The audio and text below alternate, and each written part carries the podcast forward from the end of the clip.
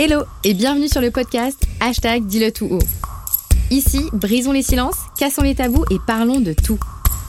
Je m'appelle Marine Francisco et c'est en révélant mon secret que j'ai eu envie d'ouvrir cet espace. Que ce soit au travers de mes réflexions, de discussions entre amis, familles, anonymes ou professionnels, ici, pas de secret. On parle de nos failles, nos malaises et expériences. Je crois que c'est en parlant de tout qu'ensemble on vivra mieux. Alors bonne écoute Hello et bienvenue Lise sur euh, le premier interview sur le podcast hashtag Dis le tout. Je suis trop trop contente de te recevoir. Je te remercie mille fois d'être la première euh, à être interviewée. Vraiment, merci à toi aussi parce que ben grâce à Alice en fait ça fonctionne. On a fait tous les tests ensemble. Donc voilà, je te remercie. Et puis euh, j'espère que tu vas bien. Est-ce que tu peux te présenter pour nos auditeurs aujourd'hui? Bah déjà merci pour euh, pour ta confiance, merci de de me de m'honorer cette présence, de me faire euh, d'être la première invitée sur euh, sur ton podcast, c'est c'est vraiment un honneur. Alors moi je m'appelle Lys, j'ai 28 ans, je vis à Paris et je suis juriste en entreprise et je suis professeur de yoga. Donc nouvellement, je, je mène les deux les deux de front avec des cours particuliers, des cours collectifs en, plus de mon travail. Et euh, si je suis là, bah, c'est pour euh, venir te, te, parler de mon histoire euh, en, en, lien avec ton sujet qui est la santé mentale. Donc voilà, merci de me, de me, donner la parole sur ton podcast. Bah, merci à toi, merci de, de, te sentir prête à le faire. Et donc pour la petite histoire avec Lys, on se connaît hum, depuis la fac où j'ai pas fait beaucoup de, de, de moi par rapport à Lys, qui l'a vraiment fait à fond. À fond, je suis allée au bout, ouais. alors que moi j'ai fait une petite apparition. Mais voilà, en tout cas, euh, je suis très aussi honorée, heureuse en fait de le faire aussi par rapport à notre amitié qui a tout de suite été très très forte et qui, euh, ben, même si on a toutes les deux fait nos vies après, on est quand même resté dans chacune un petit peu dans l'œil de l'autre en se donnant des nouvelles. Et aujourd'hui, on se retrouve. C'est clair. Bah, sur déjà le sujet de la santé mentale, mais aussi dans le yoga. Et on se retrouve régulièrement. Et ça, c'est trop beau et trop chouette. Donc vraiment, encore une fois, merci. Belle rencontre qui s'arrête pas.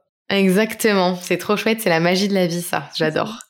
Est-ce que tu peux nous, du coup nous dire, comme tu le sais, parce que le podcast euh, hashtag dit le tout, il est vraiment là pour euh, parler de santé mentale et pour mettre à l'honneur ce sujet, sans que ce soit un sujet euh, triste ou tabou. Et du coup, j'ai envie de te demander, qu'est-ce que ça veut dire pour toi la santé mentale? Alors, je vais vraiment donner ma définition qui est sûrement très loin de, du domaine médical et de tout ce que, voilà, si un médecin m'entend ou un psychologue m'entend, j'en serais sûrement très loin de la définition. Et j'ai un peu réfléchi parce qu'on en avait parlé du coup la semaine dernière ensemble. Et je me suis rendu compte que pour moi, la santé mentale, c'était d'abord un sentiment ou une ou un ressenti d'équilibre dans sa vie, euh, une sorte d'équilibre qui vient t'amener quelque chose de serein, de fort, qui te permet d'avancer et aussi de faire face à des difficultés, d'avancer avec euh, cette force en toi et, euh, et avec beaucoup de sérénité, même face à des difficultés, puisque c'est pas parce que tu as une bonne santé mentale que tu ne fais pas face à des obstacles, mais en tout cas, tu les abordes de façon beaucoup plus sereine. Ouais, il y, a, vraiment cette question, enfin en tout cas ce sujet pour moi d'équilibre, de sérénité, de d'avoir un peu foi, tu vois, en, en, ce qui arrive et en toi, tu voilà. Ça c'est ma définition, en tout cas, euh, en tout cas comme ça que je le ressens et que je me l'applique, en tout cas, je pense, ouais. Ouais, ça me parle. Euh, merci, ça me parle carrément. En tout cas, c'est un mot. Euh, tu as dit deux mots qui sont importants, je pense, à mon sens, c'est équilibre et sérénité. En tout cas, j'ai l'impression que euh, beaucoup de personnes qui un peu, euh, bah, en fait, pour toutes les personnes pour qui la santé mentale c'est pas forcément facile et qui doivent en prendre soin. En tout cas, j'ai mmh. l'impression qu'on recherche beaucoup la sérénité. Ouais. Il y a aussi quelque chose dans la dans cette définition un peu de la santé mentale, c'est cet équilibre, mais qui reste précaire. C'est pas quelque chose qui est acquis. Euh, donc même si euh, un moment dans notre vie on sent en pleine santé mentale ou au contraire on sent en gros mental breakdown, il faut toujours se dire que c'est précaire et c'est à entretenir. Si dans le cadre où on est dans une dans un bon dans un bon mood, un bon élan, c'est quelque chose ouais qui qui est pas acquis. Et c'est là la fragilité un peu de la chose, c'est que hum, parfois on se sent dans cette santé mentale et il suffit de quelque chose auquel euh, on n'était pas préparé euh, malgré toute la sérénité qu'on a en nous et, euh, et le choc est, un peu lourd et, et, finalement on retombe un peu on retombe un peu dans quelque chose de plus de plus compliqué. Donc voilà il y a ce côté un peu précaire à, à bien souligner en tout cas dans, dans l'état de l'état de santé mentale Ouais, c'est vrai, tu as raison. C'est euh, c'est instable et c'est du coup, c'est pour ça qu'on doit toujours euh, être euh, attentive et, et bien se connaître pour justement pouvoir voir les, les premiers signaux. et du coup, j'ai envie de te demander comment toi, ta santé mentale, elle va aujourd'hui? Écoute, elle va bien, euh, elle va bien. En plus, j'ai eu mes règles il y a pas longtemps, donc je suis dans une pente. je suis euh, en pleine, euh, en pleine expansion, toutes ces phases bah hormonales déjà, donc qui jouent sur la santé mentale, en tout cas chez les femmes aussi. déjà rien que les hormones, il n'y a même pas besoin d'avoir des éléments externes pour vivre différemment sa santé mentale. et écoute, je suis dans une très bonne période de ma vie assez global, euh, que ça soit dans mon métier de juriste, euh, dans mon nouveau métier euh, d'enseignante de yoga, professeur de yoga, et euh, dans mon couple, dans mes, dans la façon pareil de, de, de vivre mes amitiés. J'ai des périodes quand même un peu plus down euh, parce que c'est un peu dur de mener tout ça de front. Donc euh, ça relève beaucoup d'anxiété chez moi avec cette peur de pas réussir à tout faire et de de voir une heure qui passe en, comme si c'était 24 heures et de me dire mais non mais comment je vais faire rentrer tout ça? Et ça ça a créé chez moi un petit peu d'anxiété que je connaissais pas. Mmh. euh, bon après j'ai toujours été un peu euh, contrôle freak mais là on va dire que voilà c'est c'est c'est en tout cas ça serait en, en ce moment c'est peut-être le petit euh, point sur lequel il faut que je me surveille en tout cas. Ok ouais c'est un peu cette peur, cette volonté de d'avoir peur que ça, enfin cette peur de, de, vitesse en tout cas dans, dans, dans, la vie et de voir que les choses. Bah, toi, tu dois le voir aussi euh, avec les 50 projets que tu mènes euh, de front. On en parlait, mais euh, ouais, c'est quelque chose je trouve qui est un petit peu inquiétant de ce temps qui passe, être submergé aussi. En fait, avoir l'impression que tu peux prendre l'eau à tout moment, quoi. Exactement. T'as pas grand chose qui te retient. T'as pas, il te reste peut-être euh, un brassard, tu vois, de nuit comme ça qui te, qui te, qui te retient. Et, euh, des, fois, t'as l'impression que tout est fluide et que tout est ok. Et, et des fois, c'est, ça commence à, tu te dis, oh, en fait, j'en fais trop, c'est trop dur. Ou, en tout cas, c'est angoissant. En fait, c'est, c'est, enfin, l'anxiété, comme tu disais. Ouais, t'es pris par une anxiété.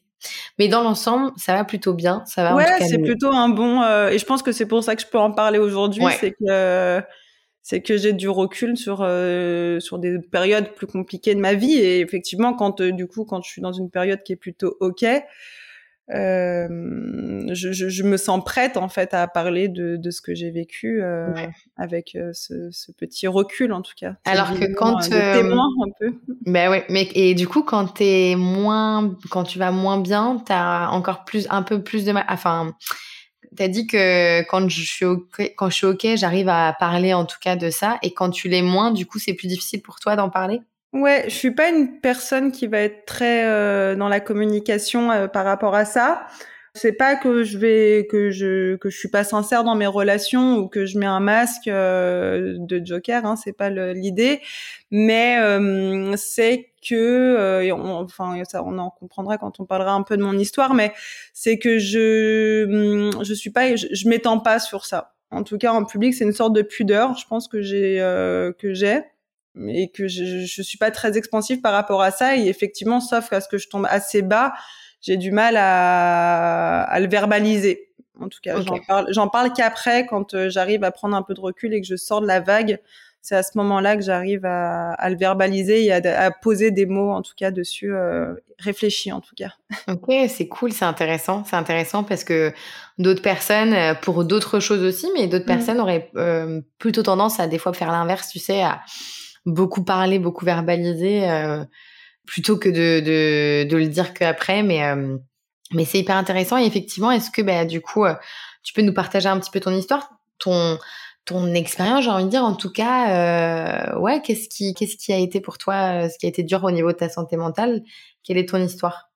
Bah, hum, quand on s'est rencontrés, hein, de toute façon, tu t'es été une un gros témoin, enfin gros, non, un témoin important. C'était pas l'état gros, c'était un témoin important. D'ailleurs, je sais pas pourquoi j'ai utilisé le mot gros. Ça va sûrement aller avec la suite de l'histoire, mais, tu n'étais absolument pas gros. C'était pas du tout le sujet. Euh, c'est donc on s'est rencontrés euh, donc quand j'étais à la fac. Et ça faisait déjà deux ans que je souffrais d'anorexie mentale, donc j'ai, je suis tombée, je suis tombée dans l'anorexie mentale euh, quand j'avais 17 ans, donc au lycée, à la suite de plusieurs périodes, événements compliqués dans ma vie que j'ai pas su gérer à l'époque. Aujourd'hui, ça me paraît pas nécessairement très important et j'y attacherai pas du tout la même importance. Mais comme je disais, je pense qu'à l'époque, j'avais pas du tout la, la, la, santé déjà mentale pour affronter ces événements avec euh, sérénité et confiance.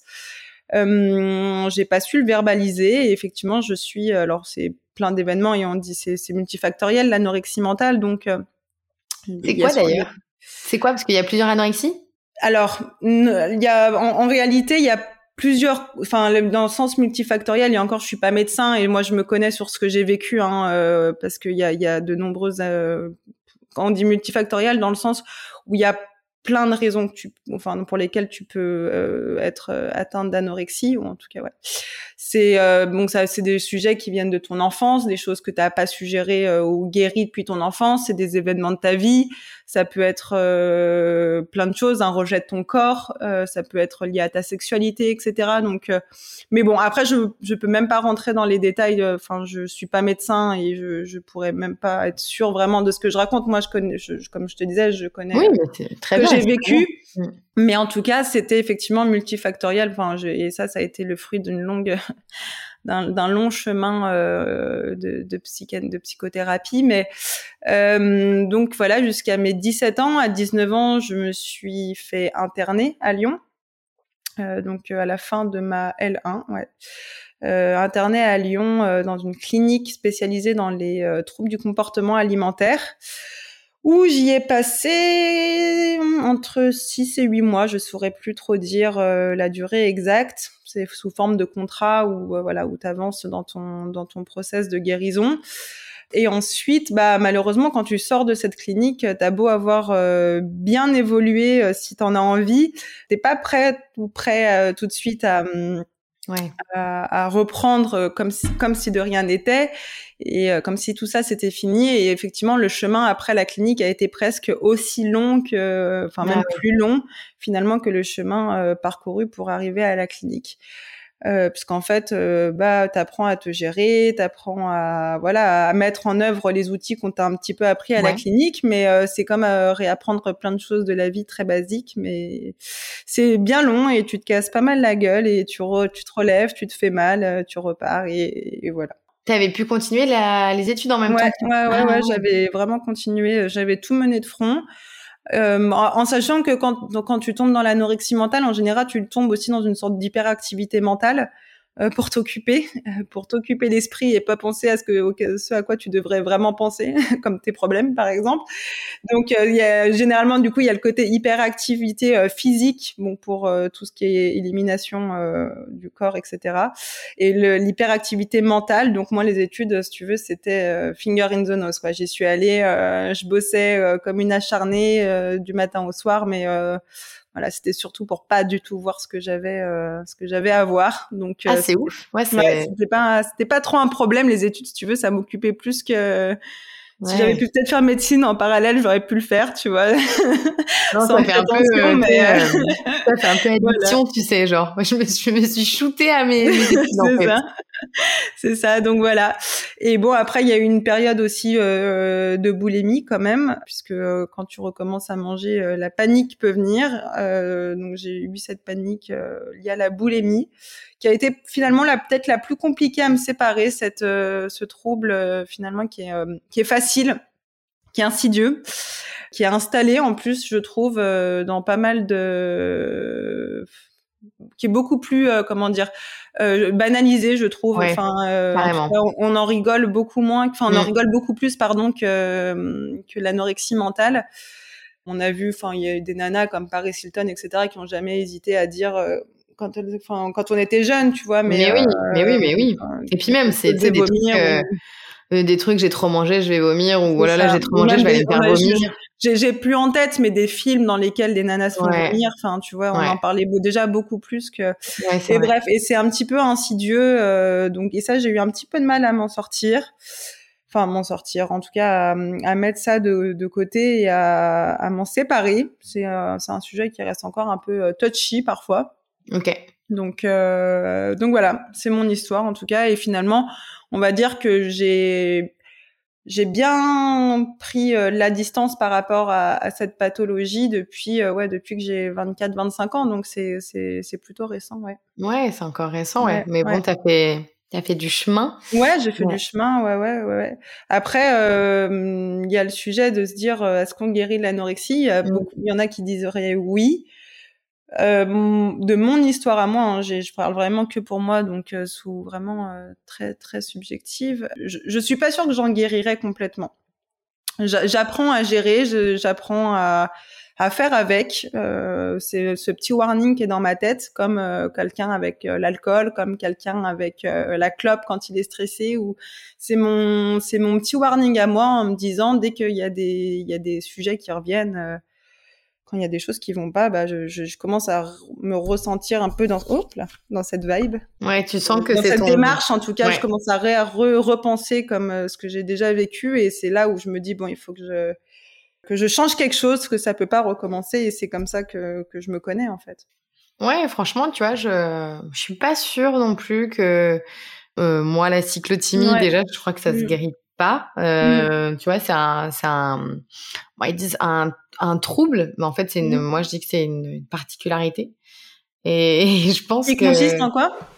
En fait, la cyclothymie, c'est que c'est, euh, ça, c'est dans le spectre bipolaire, et c'est le fait que tu alternes entre des phases, euh, soit de d'extase ou soit de, de dépression, tu vois. Donc, euh, mais c'est pas. Euh, ah, c'est le côté cyclique, du coup. Ouais, exactement. Cyclothymie, c'est les cycles, en fait. Et donc, euh, c'est moins violent que de la bipolarité. Et c'est quelque chose qui peut se réguler, en fait. C'est quelque chose qui peut se réguler. Bah, tu vois, finalement, ça me fait penser à toi. En fait, c'est quelque chose qui peut se réguler comme l'anorexie. C'est juste qu'il faut s'écouter, il faut vachement se connaître. Comme tu as dit, tu vois, il y a des signaux qui viennent et en fait, je crois que c'est euh, beaucoup de sérénité qui permettent justement d'apaiser un peu tout ça, mmh. quoi. Mmh, mmh. Et de voir que euh, les cycles après ils deviennent normaux comme tout le monde parce qu'on peut pas non plus être euh, dans cette recherche d'équanimité, ouais. quoi, tu vois. Bah ouais, non, c'est mort, on peut pas, c'est impossible. Mais mais pour personne d'ailleurs. Euh, et du coup, comment t'as fait pour pour te relever de ça? Comment quel a été ton chemin de la guérison? Alors, tu nous as parlé de, de la clinique. Ouais. Euh, Dans laquelle tu es allée euh, une fois ou une fois Je suis allée qu'une fois. Ouais, tu peux après faire des des hum, tu sais juste de nuit, des services de nuit, etc. Et euh, déjà moi quand je suis partie à la clinique, j'étais en vraiment euh, j'étais au enfin j'étais vraiment très maigre. Euh, mmh. alors au-delà du côté mental physique qui est important puisque le cerveau déconnecte un peu c'est surtout le côté dépressif qui m'a poussé à aller euh, à la clinique où je me suis dit allez faut que j'y aille parce que sinon ça va être euh, ça va être très compliqué. Ouais, je, je sais pas combien de temps ça peut durer en fait encore. Donc je suis partie à la clinique en me disant je vais y rester un certain temps, mais je vais faire quelque chose. Ça va me servir à quelque chose. Donc déjà, j'étais dans une clinique, je suis partie à la clinique euh, de façon complètement. Ouais, voilà. Et c'était complètement euh, une décision que j'ai prise euh, vraiment seule. Mes parents m'y ont pas du tout euh, contraint ni poussé. Donc je, je, tiens juste à souligner ce, ce, point parce que effectivement quand on voit à la clinique, mais même dans des cliniques, alors donc là c'était une clinique de TCA, mais je suppose que c'est la même chose dans un peu toutes les cliniques, surtout pour des, pour là c'était surtout des jeunes adultes, mais c'est que tu vois dans le process de guérison la différence entre des personnes qui sont là parce que elles l'ont décidé et que c'est un moment de leur vie où elles sont ok pour prendre un peu le, pour euh, pour prendre les rênes de tout ça. Et des personnes qui gravitent encore autour de tout ça et qui sont là elles savent pas trop pourquoi mmh. euh, ou bien elles sont pas prêtes hein, il, y a, il faut chacun son parcours euh, quel que soit l'âge ou quel que soit l'histoire euh, parfois tu peux ne pas être prête ou prêt à, à, à, te séparer de quelque chose qui fait aussi ton identité de qui mais oui carrément.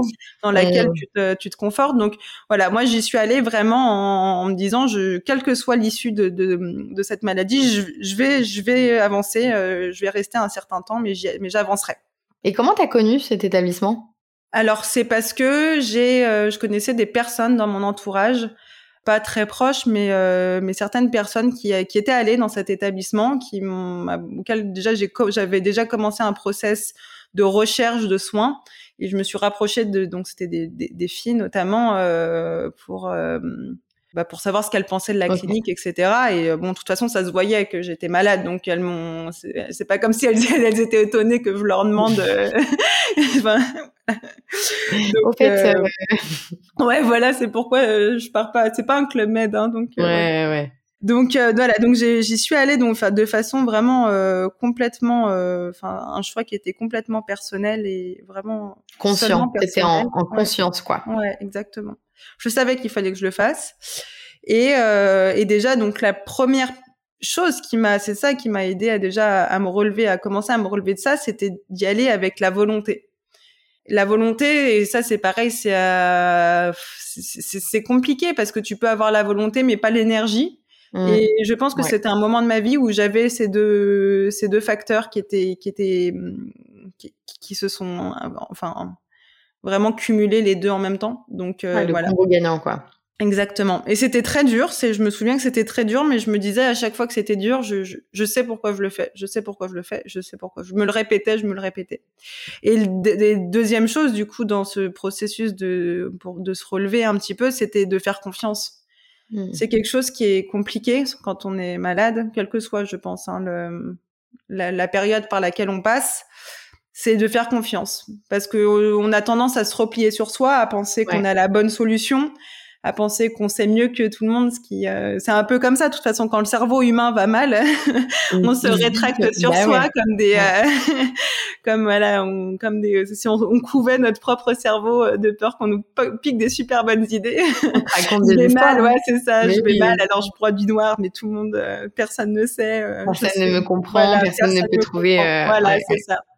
Et, et finalement, bah, j'ai vraiment fait confiance. J'y suis allée. Euh, à poil quoi. Je me suis dit euh, bon allez ouais, regardez, je vais vous, je vais tout vous délivrer, je vais euh, être, euh, je vais tout mettre sur la table, c'est pas grave, ça va être, ça va être très dur, mais mais c'est, mais il fallait que je le fasse. C'était, je, je, savais que c'était ce process. Et vraiment c'était de faire confiance, c'était de me livrer et tout ça, c'est finalement un processus de lâcher prise, hein, ni plus ni moins, qui, qui, qui s'est mis en place. En, plus, euh, en plus, c'est hyper paradoxal parce que vu que toi, dans l'anorexie dans laquelle t'étais, enfin, en tout cas, moi, de ce que je me rappelais, c'est qu'on, parce que du coup, je, je, partageais un petit peu des fois, mais je partageais souvent mes repas avec toi, du coup, et je me rappelle que c'était assez contrôlé quand même, tu ah vois. Ouais, non, non, c'était du coup, le, fait de, mais par contre, je me rappellerai toujours que c'était contrôlé, mais très simple.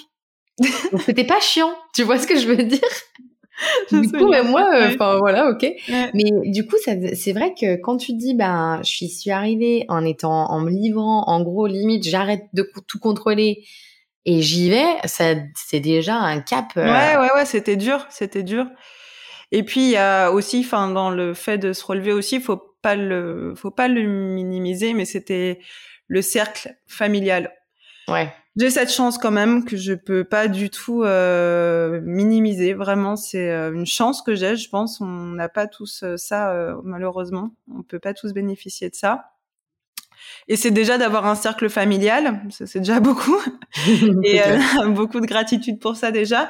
Mais c'est surtout d'avoir un cercle familial qui a accepté quand je suis rentrée dans ce process de dans ce processus de de lâcher prise et de thérapie qui eux-mêmes, enfin du coup mes parents et, mon frère ont eux-mêmes accepté aussi de rentrer dans un processus de thérapie, puisque ah. même même s'ils l'ont pas fait directement, mais en fait toute la famille se met en route. Quand il y a un élément de toute façon qui va mal dans une fratrie ou dans une famille, le reste est obligé de suivre. Que y ait, que ce soit un enfant, alors on dit plus hyperactif, mais que tu un enfant hyperactif, que tu un enfant autiste ou enfin atteint d'autisme, ou que tu finalement, la famille se met en marche. Toute la famille est derrière toi. Toute la famille, en fait. Se... Mais ouais, mais franchement, euh, j'avoue que tu as de la chance parce qu'en vrai, euh, pas tous mmh. ne font ça, tu vois. Ah oui, bien sûr. Et mmh. c'est trop drôle que tu dis ça parce que tu vois, c'est, je me, enfin, moi, en faisant le parallèle, et ben moi, à l'inverse de toi, ils se sont jamais dit euh, que, bah, que peut-être qu'ils devraient aussi, tu vois. Euh, et à l'inverse, tu vois, moi j'ai une maman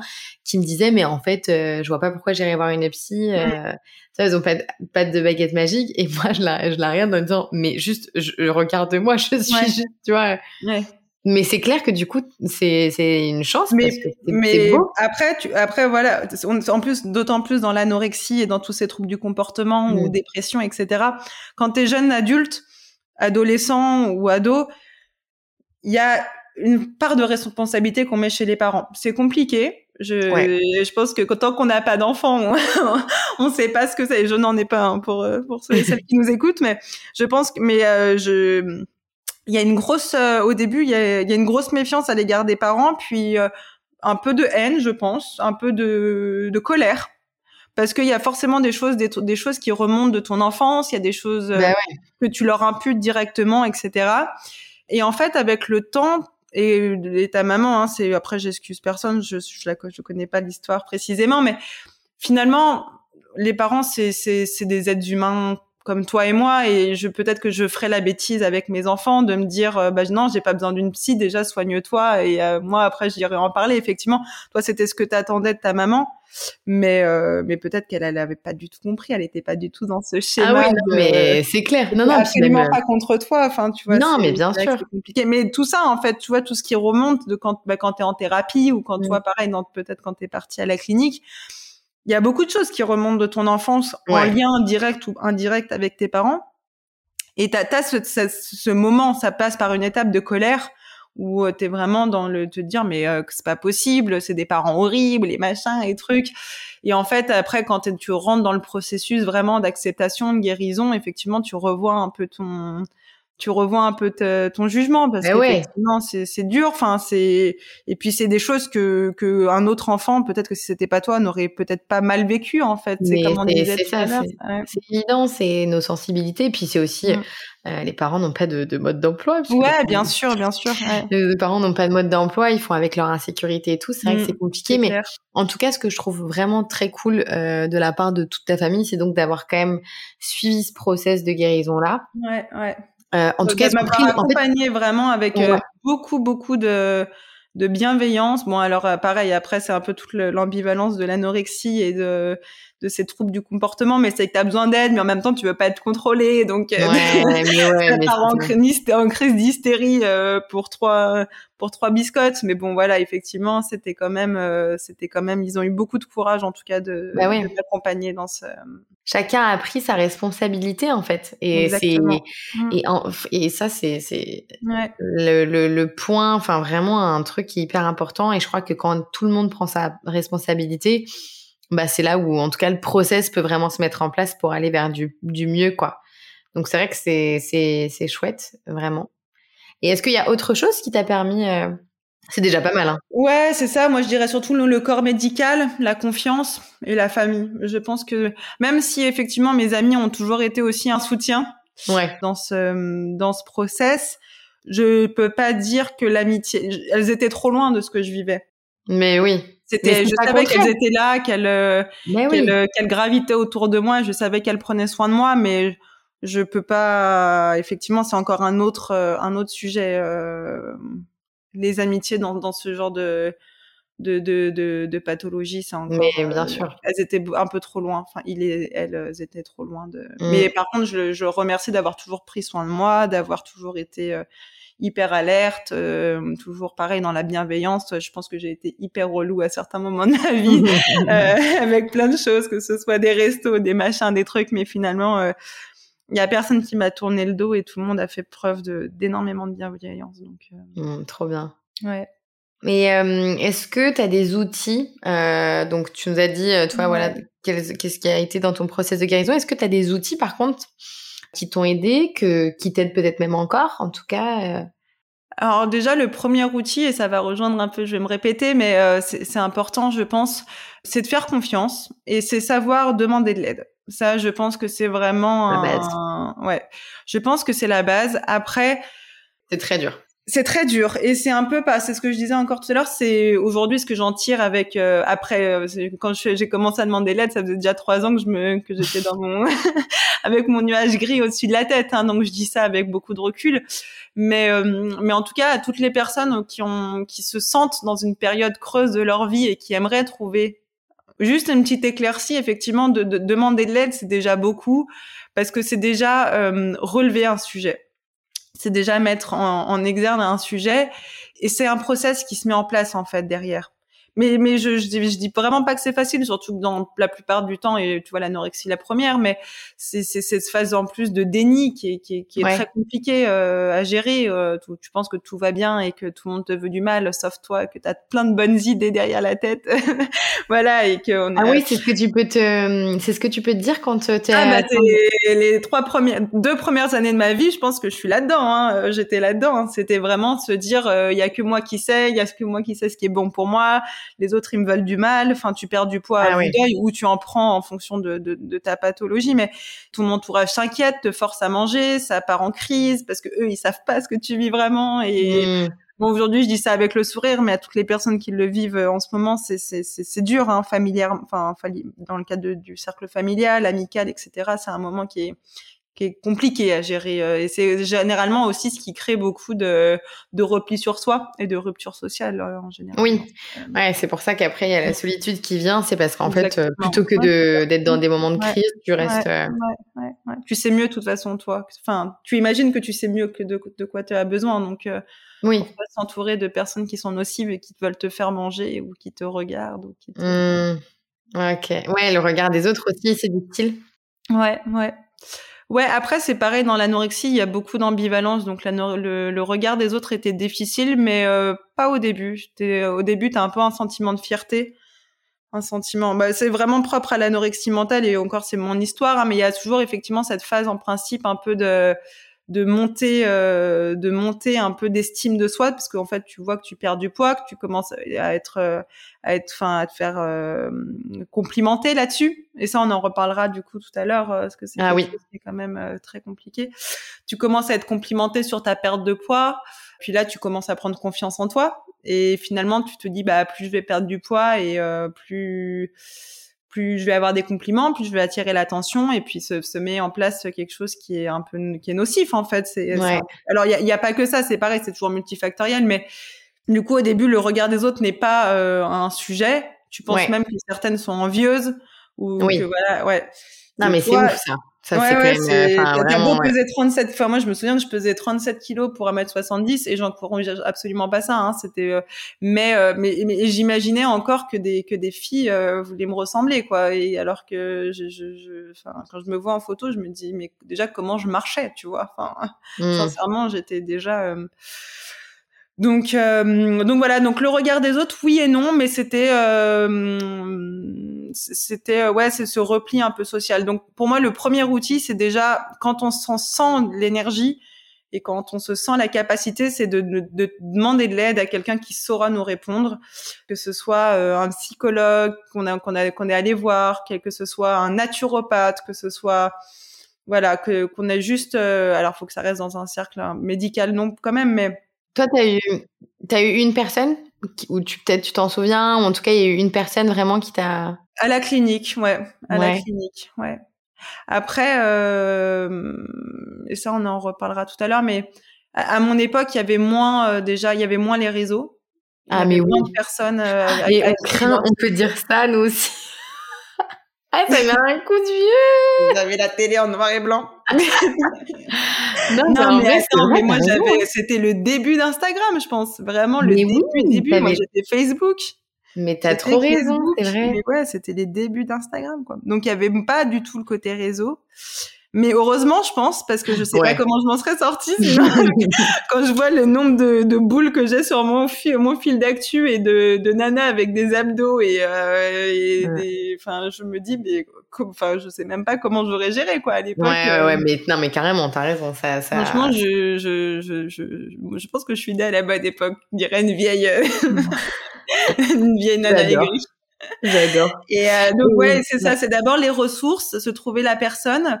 Et après, euh, moi, ce qui m'a beaucoup aidé, et ça, on en avait parlé ensemble, qui s'est mis en place euh, dans le cadre de, ma, de mon processus de, de thérapie, c'est la méditation. Mmh. On a beau dire ouais mais attends tout le monde parle de la méditation euh, nanana on en fait tout un patafouin bah ouais non c'était ça a été vraiment euh, super utile. Euh, et ça allait encore aujourd'hui. C'est euh, je pense que c'est euh, aujourd'hui je pense que sans la méditation je, je, je serais clairement pas ce que je suis hein. je veux pas Ah ouais, mais c'est chouette. Surtout pas la méditation. ne me retirez pas ça. Non, non, vraiment, euh, ça a été, euh, ça a été un. Ça, Parce que ça te fait quoi clairement, concrètement? Parce qu'imagine, tu vois, je me dis là, il y a des gens, ils vont nous écouter, ils vont nous dire mais mais mais, mais comment Qu'est-ce qu'elle raconte la nana Qu'est-ce qu'elle raconte Comment c'est possible? Bah en fait, bah, comme je, je, te, je te racontais, on, euh, dans le centre, dans la clinique où j'étais, je suis tombée sur un livre de Christophe André. Donc c'était, euh, je sais, enfin j'ai plus le titre en tête, mais c'était avec des tableaux et de la méditation. Il te faisait méditer sur, la base de, de réflexion autour des tableaux. Et euh, j'ai pris ce livre un peu euh, par hasard, euh, parce que quand même, tu as beaucoup d'heures à tuer dans une journée, n'as pas le droit au portable, etc. la, la télé limitée, donc voilà.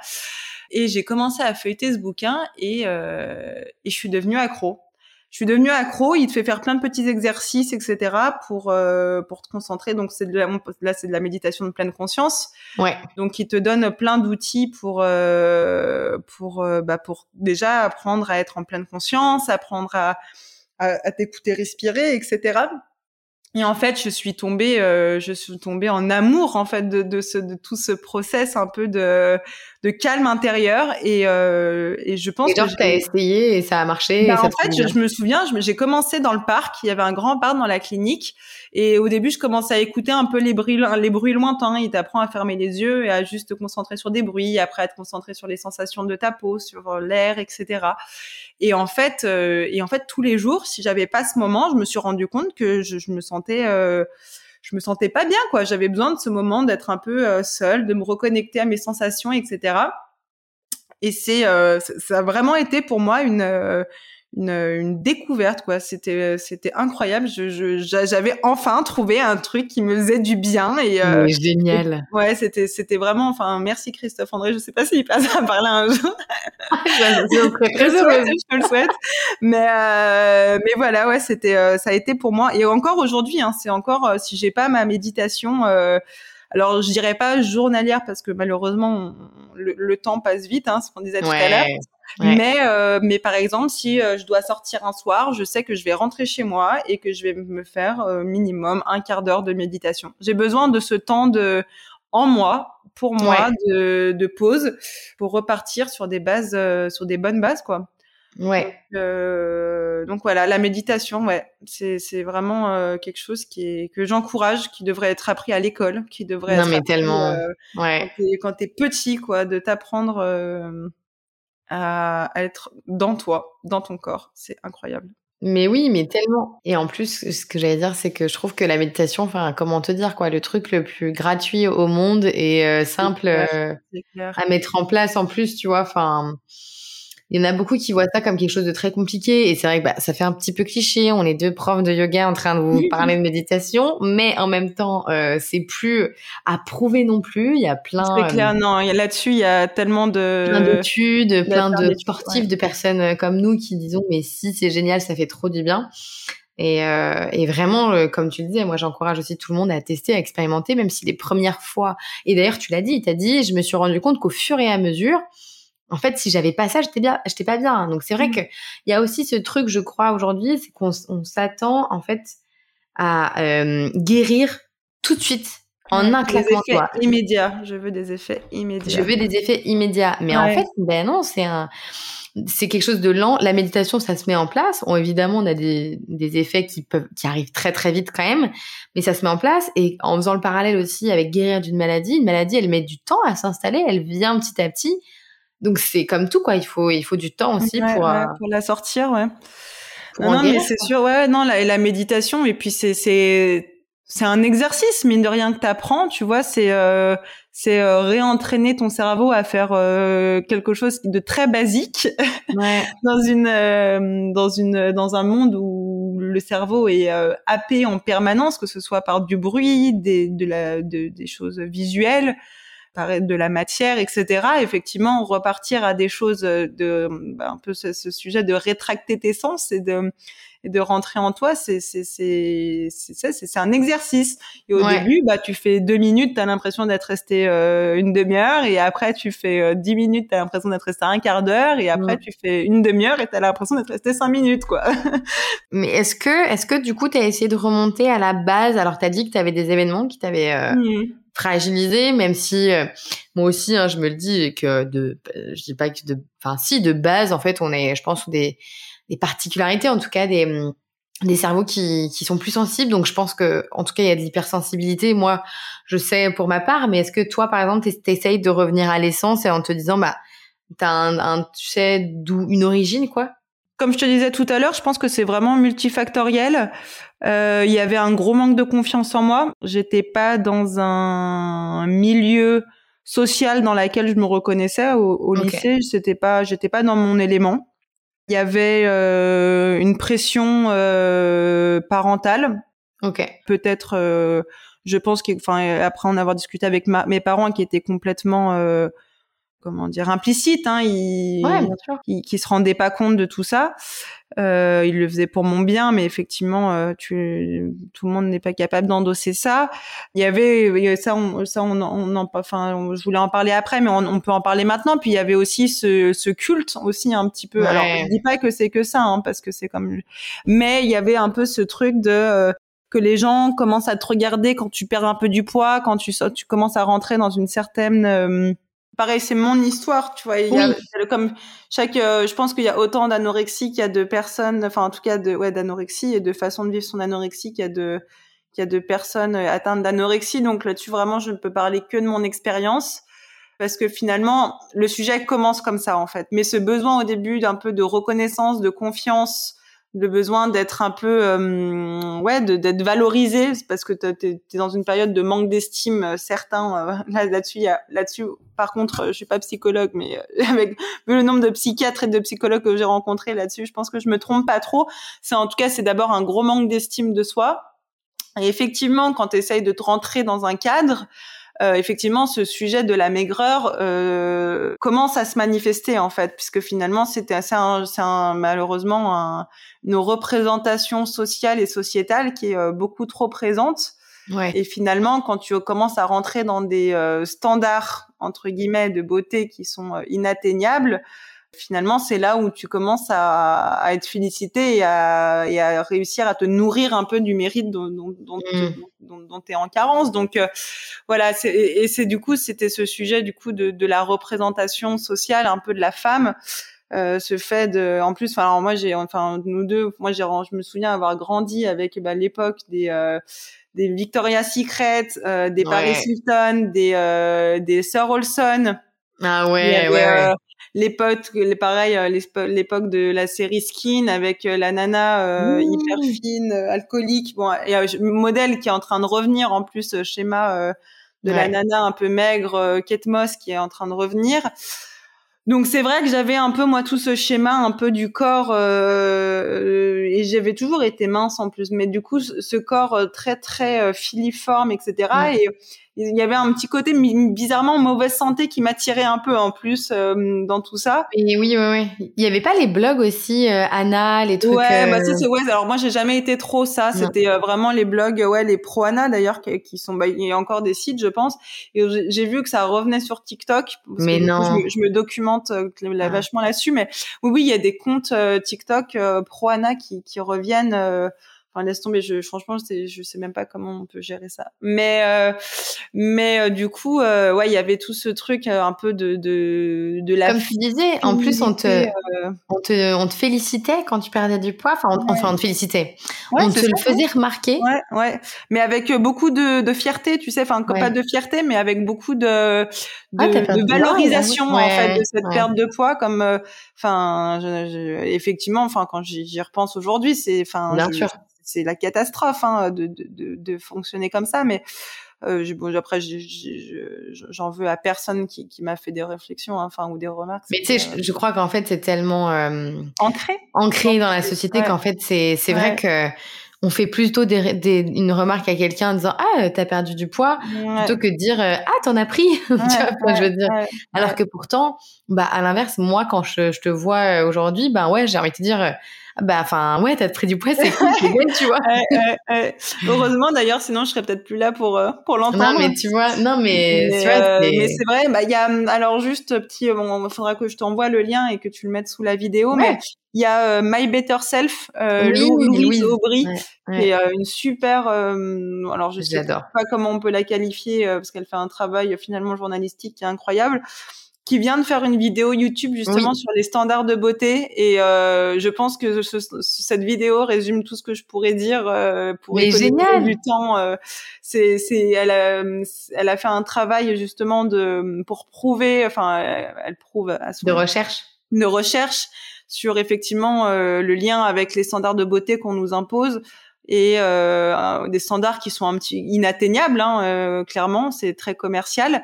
Et finalement euh, le lien avec euh, les troubles du corps du comportement alimentaire. Donc pareil c'est pas que le sujet enfin il n'y a pas que ça hein, il n'y a pas que les images de la non mais ça t'a ça n'a pas aidé quoi. Est complètement submergé mais effectivement c'est l'un des facteurs en tout cas. Et euh, et elle l'explique très bien. Et elle l'explique très bien. Et, et c'est très documenté. Donc j'invite ah, je la les personnes que ça intéresse à, à, aller voir cette vidéo qui est, qui est très, très bien fournie. Ouais. C'est assez marrant que tu, enfin c'est assez, c'est pas, non c'est pas marrant, c'est pas, pas, marrant, mais c'est assez drôle que tu fasses cette, cette, ce parallèle parce qu'en fait moi c'est vraiment en écoutant un de ces épisodes que je me suis dit vas-y je me lance je fais un podcast parce que ouais, mais elle est incroyable cette nana. Ouais. Ah mais ouais, elle est géniale, j'adore In Power et en fait elle fait un, un podcast avec Gad Elmaleh, bah, tu vois où il dit justement que en rigolant qu'il fera un podcast et tu vois il lui dit mais qu'est-ce qu'il faut pour faire un podcast? Et elle elle répond que c'est facile.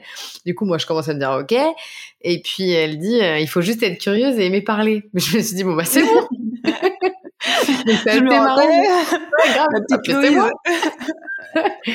Donc du coup c'est euh, et c'est vrai que j'aime beaucoup ce qu'elle fait, j'aime beaucoup son travail. Du coup voilà que on, avec grand plaisir on mettra euh, ouais, ouais, je... on mettra tout ce qu'elle fait, ça fait du bien en vrai euh, de ouf. Mais et du coup je suis d'accord avec toi, je pense que c'est déjà un gros axe d'amélioration. Bah en fait ouais, enfin en tout cas de ouais d'amélioration. Juste on voit qu'il y a quand même des améliorations, euh, tu vois, quand on voit qu'il y a plus de modèles, euh, des femmes, en fait, avec des corps normaux aussi déjà juste sur les magazines. Ouais, tu vois, mais dans là, les pareil, tu vois, je trouve que c'est toujours un peu à double tranchant. Franchement, je trouve que c'est, on ah dirait, on, dirait que c'est, euh, c'est un peu comme le greenwashing des fringues, tu vois. On nous fait mmh. croire que c'est euh, Zara qui dit qu'il fait 1% euh, de ses vêtements avec des trucs recyclés, mais euh, enfin, tu vois, et en fait, c'est fake, quoi. Et c'est un peu la même chose de dire, tu vois, bah, je vais mettre en couverture une nana ronde, mais par contre, elle a pas de cellulite sur la photo, tu vois. Ouais, et c'est un peu toujours ce truc de body positive, mais qui est complète, enfin que je trouve très hypocrite en fait, parce que mmh. Ashley Graham, tu la regardes sur des, enfin des, des, des couvertures de magazines, et je je m'identifie pas du tout à cette fille mais enfin à cette femme mais euh, mais j'adore j'adore son sa vibe mais elle, euh, elle, est, elle est ronde, elle est, euh, elle est magnifique et, et sur des photos, elle le montre elle sur Instagram qu'elle a de la cellulite. Elle a, en plus, je crois qu'elle a eu des, des jumeaux ou des jumelles. Enfin bref, donc oui, elle a son corps qui a évolué, etc. Et tu la vois en couverture de magazine et la nana, elle a des cuisses lisses, comme, comme des, Et ça, c'est un peu toujours ce truc un peu de ouais, on va, on va mettre une des, des, personnes racisées et machin et trucs. Enfin, du coup, c'est un peu l'inverse finalement. Je trouve que ça que ça mm-hmm. implique et c'est pas très. Euh... Ça enlève la spontanéité naturelle et d'en fait de la normalité quoi. Alors c'est bien parce que bon, ça, c'est mieux que rien, tu vois. Ouais, Mais euh, mais mais je trouve que c'est quand même très très euh, poussif quoi comme comme démarche. C'est dur quoi. Est-ce que tu as un exemple en tête de où là tu t'es dit ah ouais là c'est bien enfin en tout cas bah je te dirais Louise hein. Enfin, ouais, avec la vidéo qu'elle a fait. Pareil, ouais, enfin et puis euh, et puis ce qu'elle la, la vibe qu'elle donne, tu vois. Ouais. Alors bizarrement, tu vois, je m'identifie pas du tout à elle en, en tant que personne. Enfin, je, je pense que j'ai pas du tout le même caractère qu'elle, etc. Je me reconnais pas du tout dans sa ouais, c'est vrai. Enfin, ouais, Mais euh, elle fait un travail, euh, par contre, que je peux pas, je peux pas lui enlever, quoi. C'est, c'est remarquable. Ouais, c'est vrai. On dirait que je la connais, c'est ma pote alors que. Ouais, ouais. c'est ma pote, mais elle. Euh, ouais, pour tout, vous mettra My Better Self sur Instagram, mais j'en parlais avec une copine samedi. Mais voilà, ça, ça c'est le genre de nana que tu vois d'initiative. Et enfin, je, et je parle des femmes parce que j'ai que ça en dans mon spectre, mais les hommes, ça doit sûrement être aussi le même sujet parce que bon, tous les hommes, enfin, est-ce qu'on voit par rapport à des mannequins, à des trucs, etc. finalement, dans le nombre de personnes que j'ai vues en maillot de bain dans ma vie, euh, j'ai pas vu beaucoup de six-pack. Hein. mais, euh, mais on s'en fout, mais euh, c'est un peu la même pression finalement, je pense. Et hein. puis, puis l'anorexie touche aussi quand même les hommes, moins, ouais, moins peut-être. Ouais, ouais, ouais, mais ouais. Mais quand même. Mais ça existe, ça existe et et tu vois, et bizarrement, hein, moi, je, je, aujourd'hui, j'ai plus de ressources. Enfin, je me dis, si je tombais malade aujourd'hui, j'aurais plus de ressources, euh, peut-être pour m'en sentir qu'à l'époque. Mais je me dis, un homme, euh, enfin, si t'es, si, enfin, il faut être bien accompagné, quoi, parce que tu, même encore aujourd'hui, on n'en parle pas du tout. Et je pense que pour assumer euh, et pour te dire que, enfin, c'est, c'est compliqué, quoi. C'est, ouais, c'est. ça, existe chez les, chez les enfants aussi. Ouais, ouais, chez, bah les, ouais. Il y a même chez les nourrissons. Ouais. ouais, chez les nourrissons, qui, nourrissons, ouais. qui est ouf. Chez les enfants, moi, je me, je m'étais renseignée par rapport à Hugo parce que passé un temps, il mangeait vraiment rien. Ouais. Et, euh, tu sais, je m'étais dit, putain, peut-être qu'on lui a trop mis la pression, euh, peut-être que hum, justement, on était trop.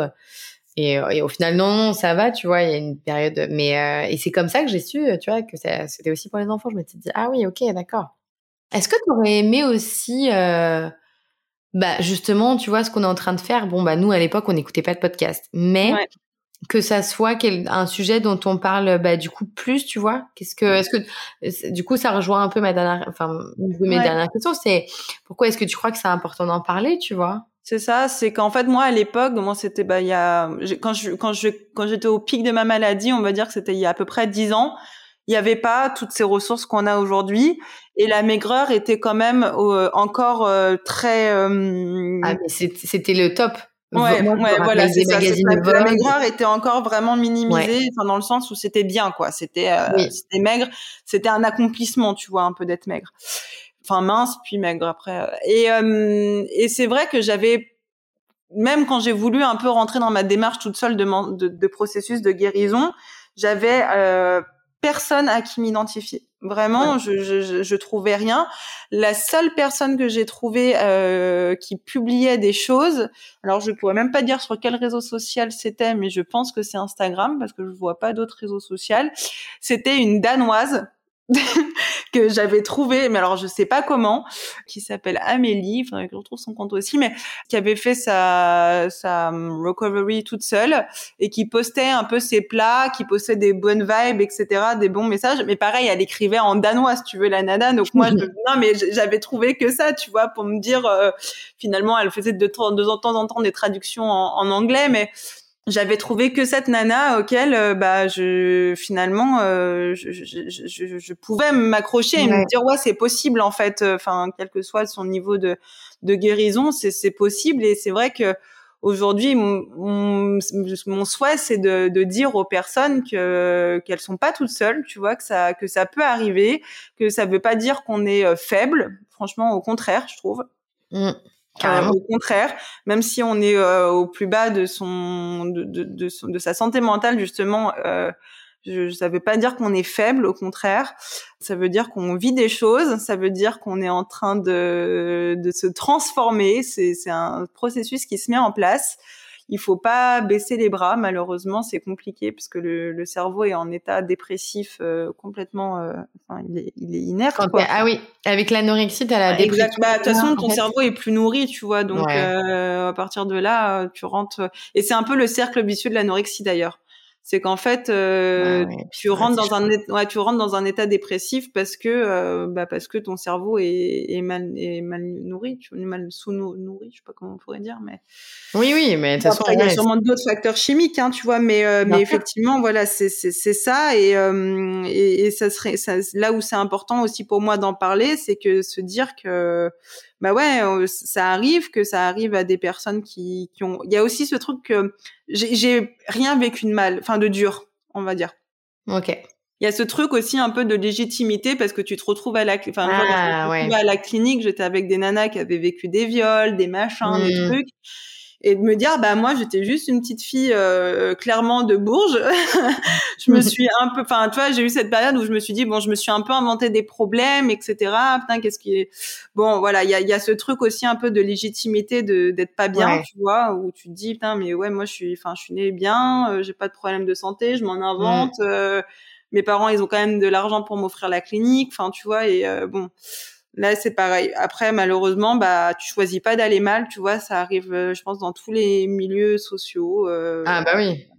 N'importe quelle classe. Voilà, Ouais, il y a, y, a, y a ce sujet. Et puis là, mon message aussi, c'est de se dire, bah, la route, elle est longue.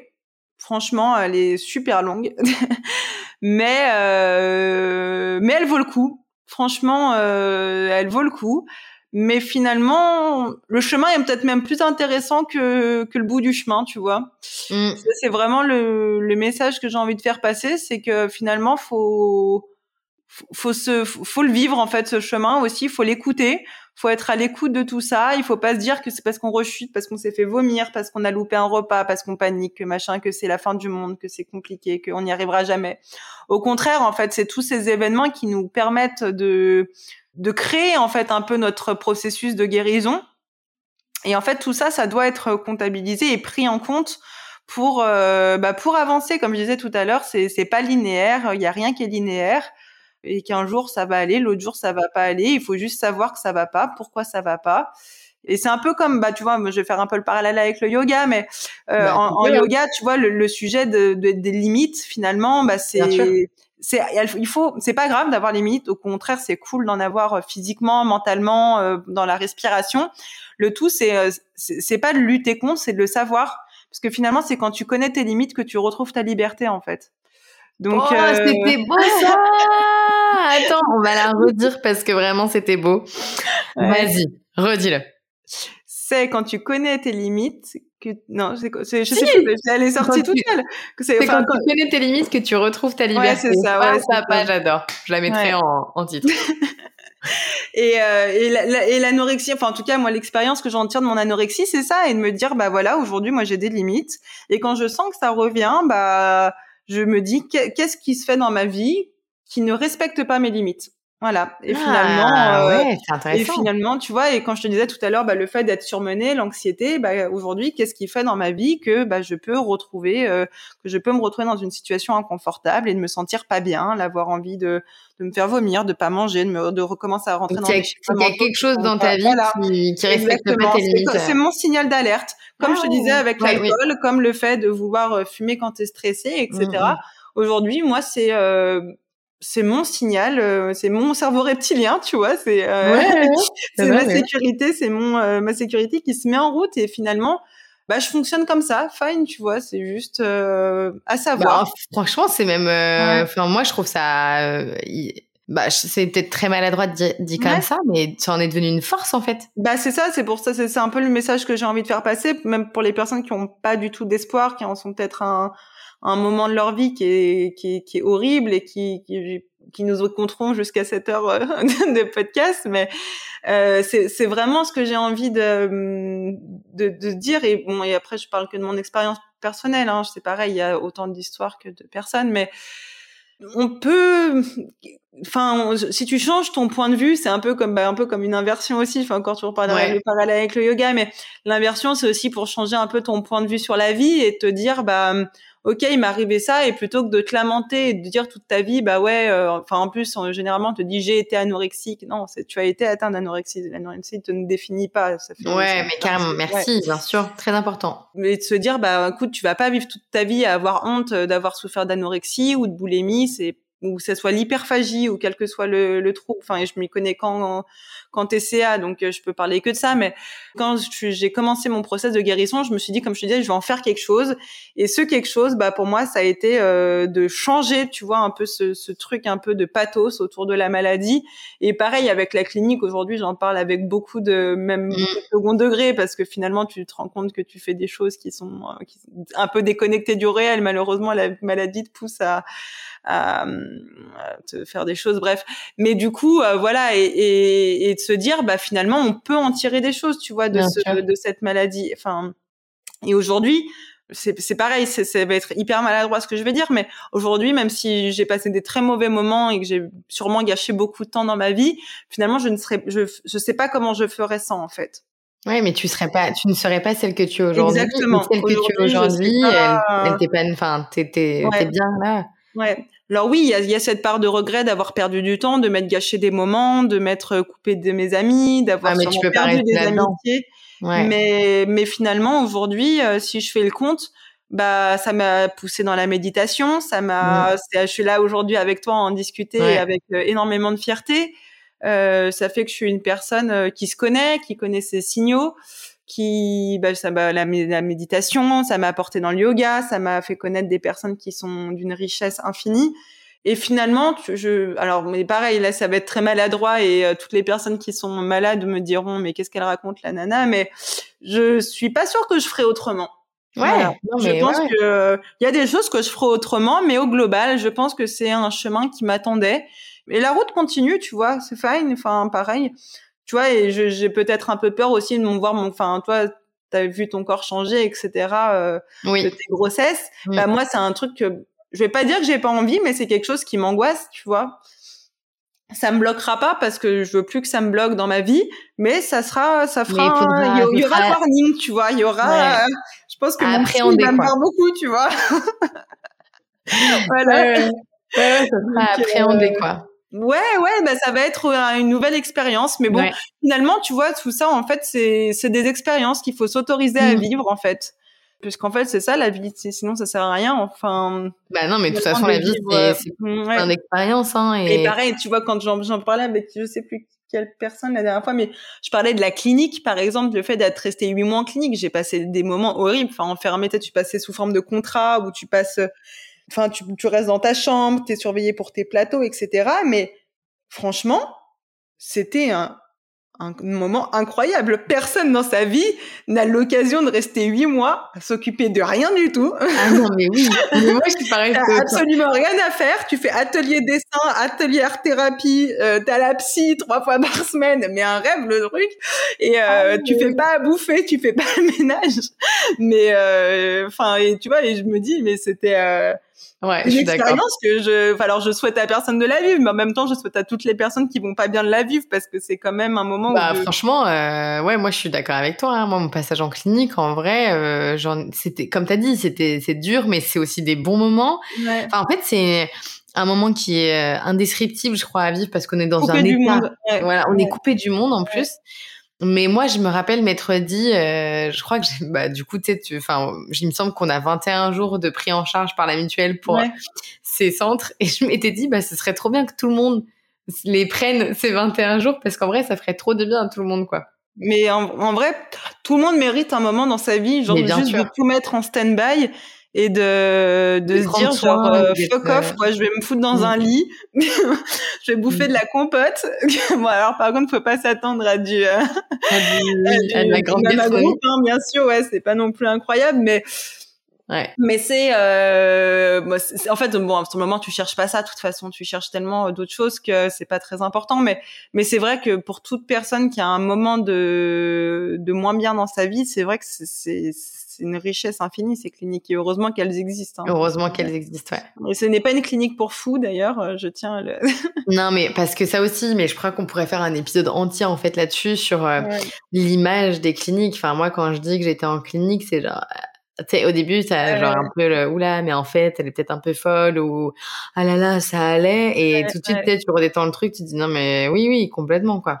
Ah, moi je le referais, hein. franchement. Ah, moi aussi, j'ai trois hein. semaines à poser de temps en temps. Je me dis, je sais pas si une petite place, mais. Euh, ah non, mais alors moi je te rejoins carrément là-dessus et euh, vraiment et, et, et je te rejoins et, et, je pense que en tout cas c'est ce qu'on a envie d'insuffler toutes les deux euh, dans nos vies et puis moi sur les réseaux, c'est de dire que mais les expériences que tu vis, transforme-les comme toi tu l'as dit aussi. C'est du carburant, c'est des trucs cool.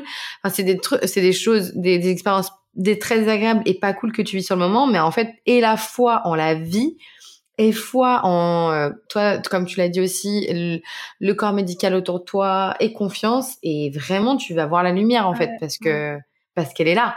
Nous, on a fait des traversées. On a les ressources en interne. Hein. On les a les ressources. On les a les ressources. On a tous les deux fait des traversées du désert et on le sait que que c'est possible. En fait, c'est possible de guérir vraiment. Comme tu l'as dit au tout début, et c'est vrai c'est la volonté et l'énergie. Et parfois, il y en a une qui est là et l'autre non.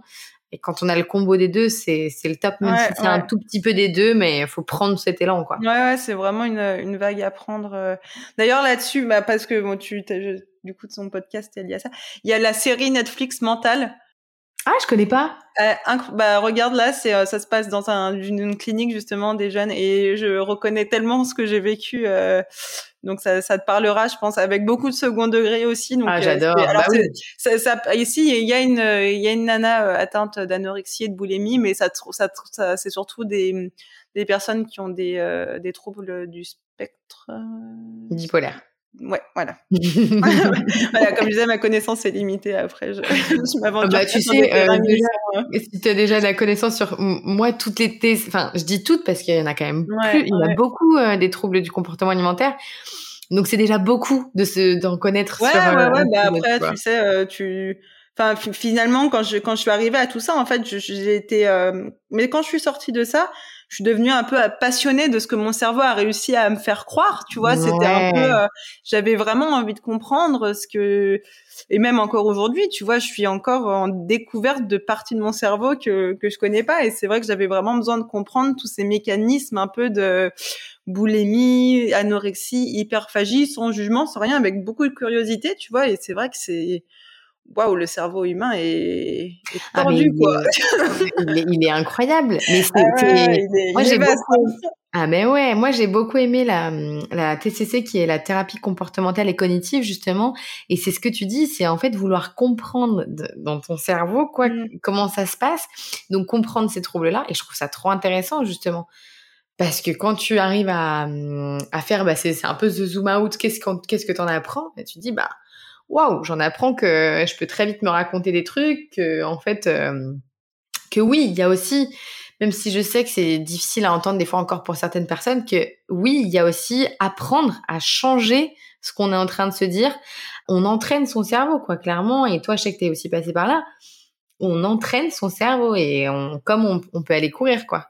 C'est ouais, et c'est parfois le plus dur en fait. Ah ouais. Parce que tu, c'est c'est presque plus dur de changer ton cerveau que de te dire euh, que tu vas manger la biscotte quoi. Enfin, mm. enfin je parle de mon anorexie, mais parce que euh, bah parce que tu te tu changes euh, complètement le mindset et que tu t'attends à ce que ça fasse un chamboulement incroyable, mais en fait tu grandis pas. Enfin, ça fait un peu phrase bateau aussi. Hein, je, je, crois que c'est un peu ma soirée des phrases bateau, mais je, je, pense pas que tu que tu puisses grandir pleinement si tu ne sors pas de ta zone de confort. En tout cas, dans ce genre de situation un peu. Euh... C'est une question de survie. Ouais, ouais, ouais. Et puis c'est un peu de ce truc aussi de se dire, bah voilà, euh, quand tu es dans un des schémas répétitifs, bah parce que bah voilà, 10 ans de, 10 ans de TCA, bon, clairement un schéma répétitif, hein. Et te, tu te dis, bah à chaque fois que ça va mal, bah je vais refaire la même chose. De toute façon, bah, enfin, et c'est un peu enfin il y a oui à chaque fois ça repart en vrille c'est normal. Tu fais la tu, fais le même fonctionnement. C'est comme si toutes les semaines tu disais je vais refaire un, un gâteau au chocolat il est dégueulasse et toutes les semaines tu reprends les mêmes ingrédients et tu refais le même gâteau au chocolat. Bah il reste dégueu ton gâteau. Et euh, c'est un peu le même truc avec euh, c'est un peu le même truc enfin avec le cerveau je compare un gâteau au chocolat avec le cerveau mais euh, c'est un peu le, même ah truc dans le Ouais, de se dire bah ouais, euh, faut que j'accepte de changer, de mettre un petit coup de pied aux, fesses, de, de, changer ce que je connais et, euh, et d'accepter de, des expériences justement. Et on en revient au sujet des expériences, d'accepter de vivre des expériences et de peut-être me casser la gueule, mais finalement est-ce que ça peut vraiment être pire que ce que je suis en train de faire, tu vois? Non, mais ouais. euh, En plus, je suis juriste, donc dans ma gestion des risques. Euh, j'aurais dû me poser les bonnes questions, mais euh, mais voilà, ouais. Ouais, bah franchement, trop bien, merci, vraiment. Et est-ce que, allez, dernière euh, petite question, est-ce que tu aurais des tips, des, ouais, des conseils, des tips à, à donner à nos auditeurs, auditrices qui t'écoutent et, et qui, voilà, bah, comme tu l'as dit, hein, vous, vous n'êtes pas seul. Ouais. Euh... Ou tu les as peut-être déjà beaucoup donnés, hein. Ouais, bah je vais juste du coup peut-être les rappeler, mais du coup c'est ce, cette chose de dire de de pas avoir honte d'avoir euh, d'être mal à une période de sa vie, même si ça paraît insignifiant pour euh, de vu de l'extérieur. Il n'y a pas de de jugement, il n'y a pas de légitimité d'avoir mal. On peut être euh, voilà. Il y a des personnes qui vivent du harcèlement scolaire qui s'en sortent très bien, d'autres qui s'en sortent pas du tout. Il y en a qui se suicident. Donc voilà, chacun à son échelle est capable de vivre des choses. Faut pas se comparer. Se faire confiance, accepter de faire confiance que ce soit le, un corps médical, que ce soit une personne dans votre entourage, une proche lointaine, c'est trouver quelqu'un sur qui on peut se se délester, je dirais, de, de toute cette charge. Euh, on peut pas s'appuyer complètement parce que je pense que les ressources on les a en interne et qu'il faut pas prendre l'autre comme un comme une béquille, mais juste parfois se délaisser un peu et, et se décharger. Tu vois, moi c'était ma maman, parfois la psy, voilà, trouver des, des personnes. Et il faut accepter d'être malade, d'être dans une période de, de down mais sans cultiver ce, ce, ce schéma répétitif. C'est ce que je disais. Euh, mettre un doigt dessus, c'est bien, mais il faut pas le cultiver. Il faut, il faut prendre, euh, ouais, un peu le taureau par les cornes et et, et se dire cette fois c'est ouais ouais ou, essayer des choses en tout cas ouais. même si ça c'est pas la bonne c'est toujours un pas de plus en tout cas c'est toujours un pas de plus euh, vers Ouais. C'est peut-être un pas de fourmi, peut-être un pas de géant, et peut-être qu'on va faire deux pas à l'arrière, trois pas, on sait rien, on va se casser la gueule encore une fois. Mais il n'y a pas, il y a pas de d'avancée euh, qui servent à rien en tout cas. Ouais. Voilà. Trop bien. Bah merci beaucoup, beaucoup, bah, merci à toi. C'était riche. C'était hyper riche, ouais, de ouf. Merci beaucoup. Bravo à tous ceux qui ont écouté jusqu'à la fin. Et moi, j'écoute des podcasts qui durent une heure et demie. Hein. Mais en plus, ouais, mais moi aussi. Mais après, euh, je, je, me dis, est-ce que vraiment les autres font ça ou est-ce que je suis la seule? Écoute, je crois qu'ils fonctionnent plutôt bien, donc à mon avis, okay, cool. En tout cas, merci beaucoup. Vraiment, bah, merci, merci de t'être livré. Merci de t'être livré autant, d'en avoir parlé, d'avoir euh, enfin tout ce que tu as dit c'était très très très très riche et hyper intéressant donc je te remercie et surtout tu as été très vulnérable et je sais que c'est quand même pas euh, facile forcément toujours euh, toujours Écoute, euh, euh, je, le fais avec tellement de d'envie de pouvoir euh, aider ou bah, en tout cas juste mettre un petit caillou dans des dans des petites têtes qui nous écoutent, tu vois. Bah voilà, planter des petites voilà, graines. Voilà, c'est ça. Je plante ma petite graine et j'espère que qu'il y en a quelques-unes qui vont qui, qui vont un peu. Ouais. Et bah trop bien, parfait. Et merci à toi pour ta confiance. Et puis euh, bah, à écoute, bientôt peut-être. À bientôt, mais oui carrément. Allez, salut bisous. Salut. Si cet épisode t'a plu, partage-le, abonne-toi et rejoins-moi sur Instagram. Quoi qu'il arrive, on se donne rendez-vous très bientôt pour un nouvel épisode.